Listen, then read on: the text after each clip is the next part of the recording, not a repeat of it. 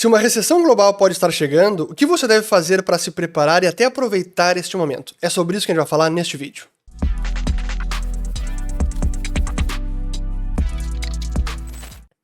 Muito bem, todos aqui estão chegando agora aqui no canal. Meu nome é Fernando Urch, aqui a gente fala de economia, mercados e investimentos. Se vocês gostarem do conteúdo, considerem se inscrever ativando o sininho aqui embaixo e também compartilhando esse vídeo. E sim, este é um complemento ao vídeo anterior que eu publiquei sobre recessão global, que pode estar chegando, especialmente na Europa, com menor probabilidade nos Estados Unidos e menor ainda no Brasil. Vou falar mais sobre isso. Quem não assistiu aquele vídeo, eu recomendo que assista, vou colocar o link aqui em cima, porque nele eu mostro outros vários indicadores que sinalizam que nós estamos muito provavelmente diante de uma recessão global. Mas o que ficou de fora daquele vídeo que vocês corretamente apontaram é que eu não trouxe nenhuma solução, ou o que vocês devem fazer nesse momento quais atitudes um investidor, um empreendedor, um empresário, um trabalhador deve tomar se esse é o cenário que se desenha, e é sobre isso que eu quero falar aqui. E até não vai ser um vídeo cheio de gráficos e números, pelo contrário, vai ser mais uma conversa direta. Eu trouxe aqui vários pontos que eu anotei que eu não vou, não quero esquecer. Mas antes um recado importante, porque no dia 2 de junho, quinta-feira, 19 horas, teremos uma live de cenários no canal da Liberta Investimentos, que eu vou participar com outros especialistas. Ela é direcionada aos clientes da Liberta, mas se você quiser assistir, link aqui na descrição do vídeo com todos os detalhes. Então, Quinta-feira, 2 de junho, 19 horas. E a gente vai falar ainda mais sobre alocação, cenários, como considerar um portfólio, especialmente no momento de possível recessão global. Pois bem, primeiro de tudo, que é uma introdução ao tema recessão, é que recessão não é o fim do mundo, é algo natural que ocorre por conta dos ciclos econômicos, essa que talvez nós venhamos a vivenciar em nível global não é a primeira e não será a última. A economia, sim, ela anda em ciclos, então essa é apenas uma constatação, não é algo para ficar desesperado, ah, vai chegar uma recessão, o mundo vai acabar. Não, não é nada disso, é algo natural no ciclo da economia. Também é importante dizer que não é uma certeza, por isso que a gente acompanha indicadores, sinais para entender em que momento está a economia, para tirar um pouco da a febre e medir a saúde da sustentabilidade deste crescimento, da expansão econômica. E ela também é um processo e que vai se desenrolando ao longo de meses, talvez dure anos, e esse processo, essa duração, não é previsível. A gente não consegue dizer se vai durar um mês ou vai durar talvez dois anos, como foi a recessão brasileira de 2014 até 2016, que foi uma profunda e lenta que se arrastou por muito tempo. Ao contrário da recessão de 2020, quando estourou a pandemia, que também foi algo completamente inédito, e essa é a mais sem precedentes de todas, porque essa foi realmente da noite para o dia, o mundo parou, profunda recessão e muito rápida. Essa é muito mais difícil de acontecer. Normalmente, uma recessão ela vai se desenrolando na forma de um processo ao longo dos meses, e não subitamente como foi a da pandemia. E só falando sobre o Brasil, porque eu disse que sim, é mais provável na Europa e Estados Unidos, como eu mostrei naquele vídeo. No caso brasileiro, é interessante como os indicadores não acenderam ainda a luz amarela da mesma forma que lá fora. Até aqui, o nível de atividade tem mostrado uma resiliência até maior do que os analistas estavam prevendo recentemente. Então, esse é o processo é, brasileiro de recessão no momento, menor probabilidade do que lá fora. Mas enfim, claro que quando o mundo tem um soluço, a gente acaba sentindo, mas não necessariamente joga o Brasil de cara numa recessão. Mas é importante entender isso e, como sempre, monitorar indicadores, mas não é isso que eu quero falar agora. O que eu quero falar é realmente a forma de pensar e como atuar diante de uma recessão. E o que eu vou falar agora vale para qualquer recessão, talvez essa que esteja chegando e uma eventual futura daqui 4 ou 5 anos, ou não importa quando ela chegar. Então, este é um conteúdo atemporal que pode ser assistido a qualquer momento. E é importante também que é, esse, é, o que eu vou comentar é válido para empreendedores, empresários ou gestores, para trabalhadores e para investidores também. E assim que eu vou separar esta minha fala, primeiro eu quero direcionar esta, este comentário ou recomendação, conselhos para empreendedores, empresários, executivos de empresa, depois para quem é trabalhador, assalariado, e por fim, uma visão de alocação de portfólio, como se comportar, seria a visão de gestão de investimentos. Essa eu vou deixar por último, até porque muito se fala, ah, em recessão, o que eu faço com os meus investimentos? E claro, tem decisões importantes para tomar, e, e a gente vai falar sobre isso, mas há uma boa chance de que as piores decisões que alguém tome e que tenha impacto financeiro não sejam de alocação de portfólio, mas sim decisões na sua empresa, no seu negócio, na gestão da multinacional, que você sendo um executivo ou gestor, ou você mesmo como trabalhador, decisões financeiras de cunho pessoal, de comprar uma casa ou de fazer um novo investimento em outro negócio, enfim.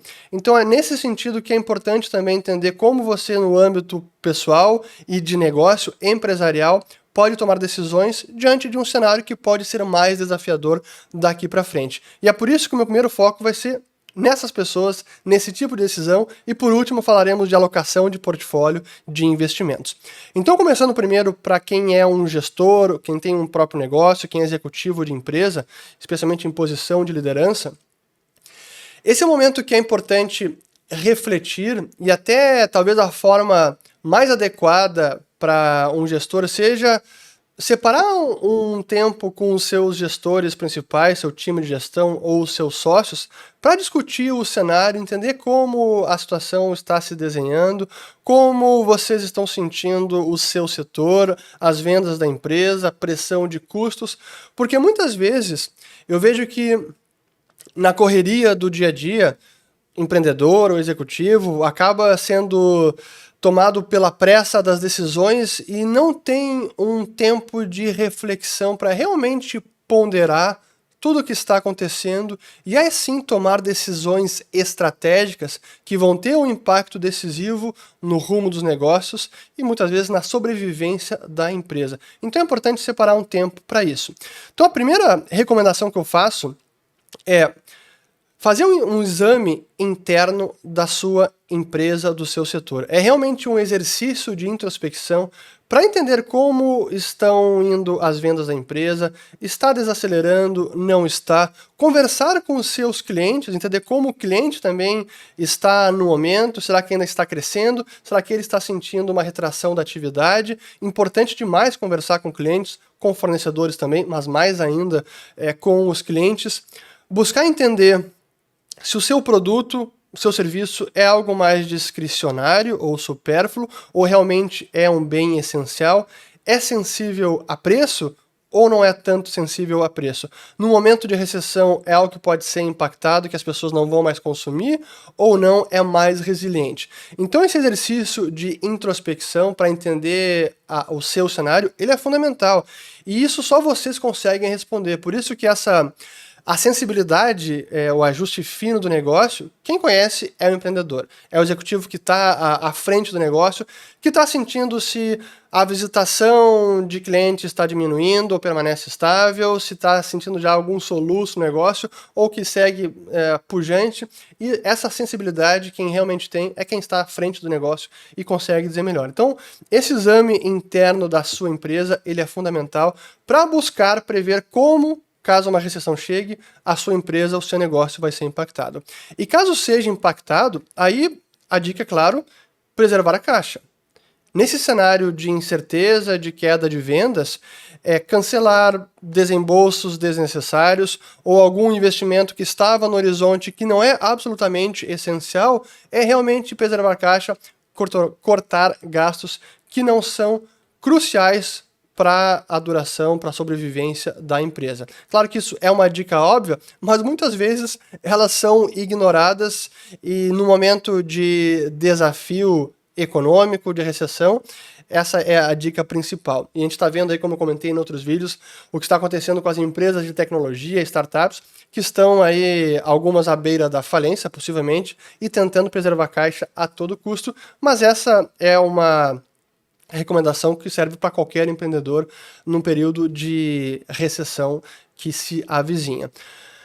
Outro ponto importante é Evitar a alavancagem, especialmente com num cenário de juros altos, como é o caso brasileiro, caso que muita, claro que muitas vezes isso não é possível de ser evitado, talvez você precise ou está no meio de um processo de investimento, uma decisão que já foi tomada anteriormente, não pode parar, aí é, é preciso calcular bem e fazer o pesar bem o que, que é mais importante terminar o investimento com caixa próprio ou de repente tomar algum empréstimo, mesmo que é um custo maior, para conseguir preservar um pouco do caixa no momento que pode ser desafiador. Aí são esses trade-offs que também cada gestor e diretor financeiro deve ajudar é, a pensar. O que mais? É, bom, é, essa, essas são medidas de talvez sensatez de gestão, mas elas precisam ser ponderadas para que as decisões sejam tomadas e assim você atravesse um período de recessão. E claro que essas dicas não são para ninguém se esconder de uma recessão e achar que, como sempre, o mundo vai acabar, então tem que preservar o caixa ao máximo, não vou investir nada, vou é, ficar aqui escondido esperando passar a tempestade e só depois eu volto. Nem sempre é possível fazer isso, e até porque nas recessões que surgem oportunidades, nas crises vêm oportunidades, também é preciso compatibilizar o momento ideal de, pô, você está vendo a sua concorrência, alguém pode estar numa situação pior, contraindo a operação, você pode aproveitar e ganhar mercado no momento de crise. Então também faça esse ajuste fino, algum investimento é necessário, tomar risco é importante também. Quando a gente fala, quando talvez eu tenha uma seja interpretado mais como alguém sempre muito prudente, conservador, mas também é importante tomar risco, porque é nesse momento que você pode é, prosperar e sair da crise de uma recessão numa condição melhor ainda para aproveitar a outra fase do ciclo, que é da expansão econômica, da pujança. Então, sim, é compatibilizar a prudência com caixa, a sua solidez financeira e aí por fim também investir para conseguir é, ultrapassar, a, atravessar esse momento e sair do outro lado do ciclo melhor ainda e podendo prosperar com o seu negócio. Então essas são recomendações é, básicas, mas importantes para quem é um gestor, para quem é empreendedor, para quem tem um negócio, para que faça esse exercício de reflexão com seu time de gestão e, muito, e, e pense muito bem, examine a sua empresa e converse com clientes fornecedores para que entenda tudo o que está acontecendo e assim você, com uma sensibilidade maior, consiga tomar as decisões estratégicas e sensatas e essenciais para sua empresa. Então, essa é a primeira parte sobre como um empreendedor, um gestor deveria atuar diante de uma recessão que se avizinha. A segunda parte, que é para quem é um empregado, um assalariado, é também tentar analisar a solidez ou fragilidade financeira da empresa ou do setor que ela está inserido para saber como ela pode ser impactada numa recessão. Essa é a primeira parte, para ver como ela vai ser afetada nesse ambiente mais desafiador. E você também, como empregado, precisa ter uma noção melhor da sua importância. O quanto que a sua posição é importante para os negócios num período de menos contratações ou até de redução de quadro pessoal, como é que está, como é que estaria a sua posição? Mais vulnerável ou não, mesmo no período, num momento de desafio, você seria mantido na empresa para ajudar a empresa a atravessar esse momento? Então, esse exercício de introspecção também é cada funcionário, cada pessoa que precisa fazer. E até voltando à, à parte sobre o gestor, eu falei ele para cortar custos desnecessários ou postergar gastos desnecessários contratações pode ser um deles. Então, nesse momento de desafio, evitar inchar o quadro de funcionários. Se já inchou e agora o cenário virou, rever posições importantes. Então, é, essa, essas são as decisões difíceis que um gestor precisa fazer para manter a empresa é, próspera e sobreviver um momento de desafio. Então, falei sobre gestor, falei sobre empregado. É, ainda sobre empregado, da mesma maneira que um gestor de uma empresa precisa evitar gastos desnecessários, alguém que é assalariado depende do seu emprego, depende dessa renda, também precisa evitar ou deveria evitar gastos desnecessários ou aquela viagem dos sonhos que é excelente, bacana, mas que pode comprometer financeiramente a saúde uh, da família Então é preciso talvez reavaliar, talvez não nesse momento, esperar seis meses, ou no ano seguinte, ou aquisição de algum bem durável de alto valor, é um automóvel, ou então até um imóvel, pode não ser o momento mais adequado, o custo está mais elevado, é, se, o teu, se o seu emprego pode estar em sob risco nesse período desafiador, será que tomar um empréstimo no momento em que você não tem segurança de permanência numa empresa, será que é, essa é a decisão mais prudente? Enfim, são considerações que cada um precisa é, pesar e eu aqui estou ajudando com essa, tentando ajudar com essas recomendações, como cada um deve atuar num momento de recessão ou de cenário econômico mais desafiador. E eu refaço o alerta que eu falei antes. Eu não estou prevendo que sim, estamos chegando a uma recessão amanhã, mas que o cenário pode estar se desenhando para isso, então essas são recomendações importantes para cada um. E aí, por fim, então, a parte de portfólio, alocação e como pensar nesse momento, e até porque quando a gente fala de mercado, o mercado reage antes da economia em geral, o mercado precifica a recessão, ele antecipa recessões, mercado é um indicador antecedente, o mercado de renda variável, bolsa de valores, e a gente já está vendo isso lá fora, na Europa, Estados Unidos também. Hoje, sexta-feira que eu estou gravando o vídeo, até teve um rally, mas a tendência no mercado ainda é de baixa. Difícil dizer que o mercado vai começar a recuperar. Estamos ainda no momento de ciclo de aperto monetário que recém começou, Europa ainda nem começou, é, Banco da Inglaterra está começando agora, então o mundo desenvolvido começa a apertar juros e isso é ruim para ativos de risco para a bolsa.